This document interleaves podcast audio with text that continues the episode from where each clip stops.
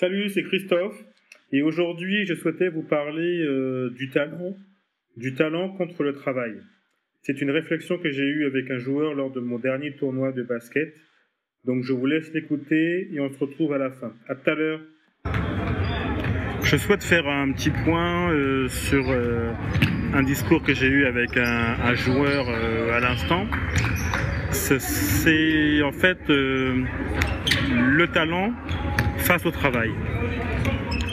Bien entendu, euh, en tant qu'être humain, nous avons tous euh, euh, du talent, mais est-ce que le talent ne nous empêche pas de voir la réalité en face et de quand même travailler?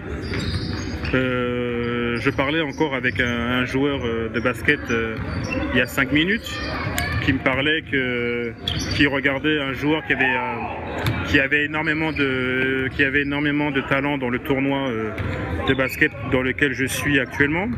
Et je lui disais oui euh, ce joueur a du talent euh, c'est un joueur que que je connais mais il n'est pas assidu au travail. Parce qu'en fait il s'appuie sur son talent pour tout faire. Donc effectivement à un niveau auquel nous sommes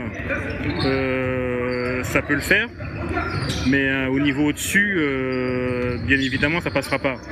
Et du coup, euh, ce joueur, effectivement, je, l'aide au maximum pour qu'il puisse, puisse quitter la France et aller aux États-Unis, là où le, le, talent exige du travail. Parce qu'en France, tout le monde le regarde comme un joueur talentueux et, on est trop indulgent avec lui. Donc je, souhaite faire un point ce matin sur, ça, que le, talent n'exclut pas le travail. Et que, que vous ayez du talent ou que vous n'ayez pas de talent, euh, ce que je doute, il y a le talent bien sûr qu'on voit, que tout le monde voit, mais, mais savoir faire ce qu'il faut faire au moment où il faut le faire, ça c'est du talent.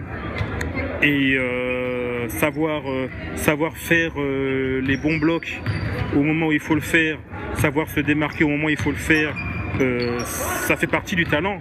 Et euh, ça, c'est pas, euh, ça fait partie du talent et du travail. Et ça, c'est pas, pas quelque chose qu'il faut, faut négliger. Aujourd'hui, on regarde beaucoup les joueurs offensifs parce qu'ils apportent plus de valeur ajoutée à l'équipe. Mais quelque part, on se trompe parce qu'en fait, on ne peut pas créer d'équipe avec que des joueurs talentueux. Si vous faites ça, vous allez droit au mur il faut des joueurs euh, que j'appelle plutôt des joueurs de des joueurs de devoir, mais c'est facile, c'est facile, c'est facilement dit. Moi, j'appellerais plutôt ça des joueurs, euh, des joueurs, euh, comment je pourrais vous dire ça, des joueurs sur lesquels on peut compter. Ce sont des joueurs qui sont qui sont linéaires dans le temps et qui qui, qui s'améliorent progressivement dans le temps. Mais quand vous avez besoin d'eux, ils sont là.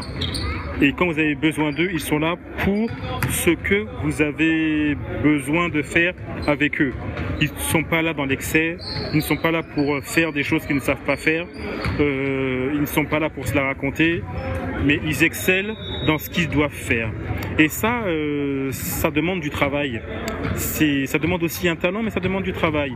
Et ça, ce sont des choses que des fois, euh, certains coachs, certaines, entreprises ne, regardent pas, euh, ne négligent, alors que c'est important. Et euh, vous ne pouvez pas bâtir une, équipe qu'avec une équipe de basket ou une équipe de foot, une équipe de handball, une équipe de volley qu'avec des joueurs talentueux.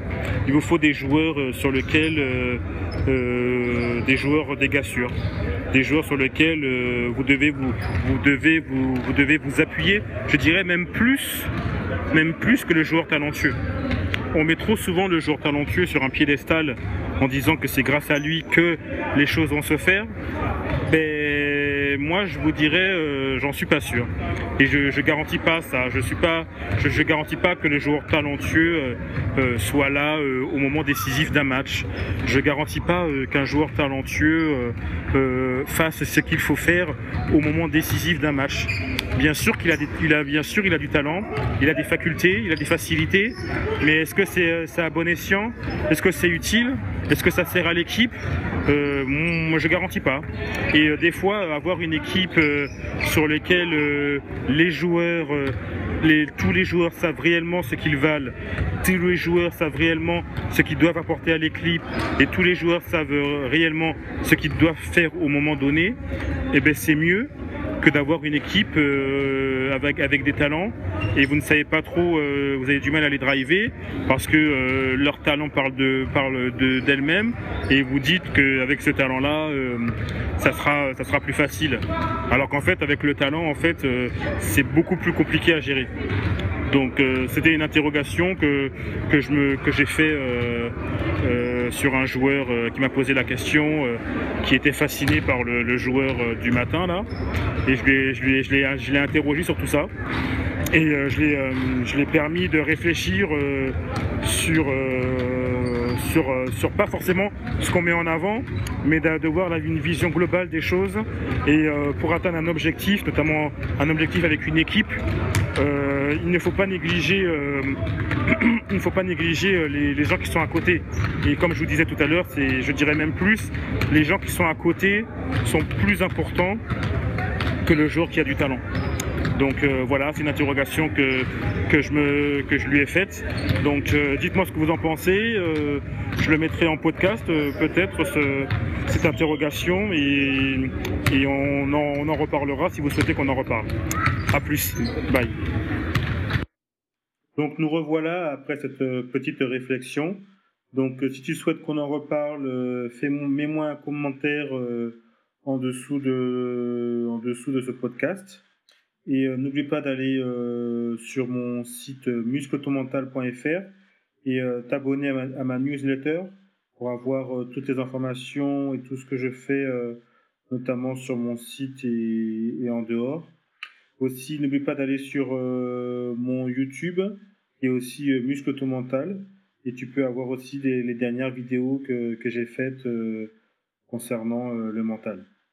Donc euh, à plus, à la prochaine, on se tient au courant. Je prévois un autre podcast euh, dans les prochains jours. Euh, je pense qu'il devrait vous pas mal vous intéresser. À la prochaine, bye.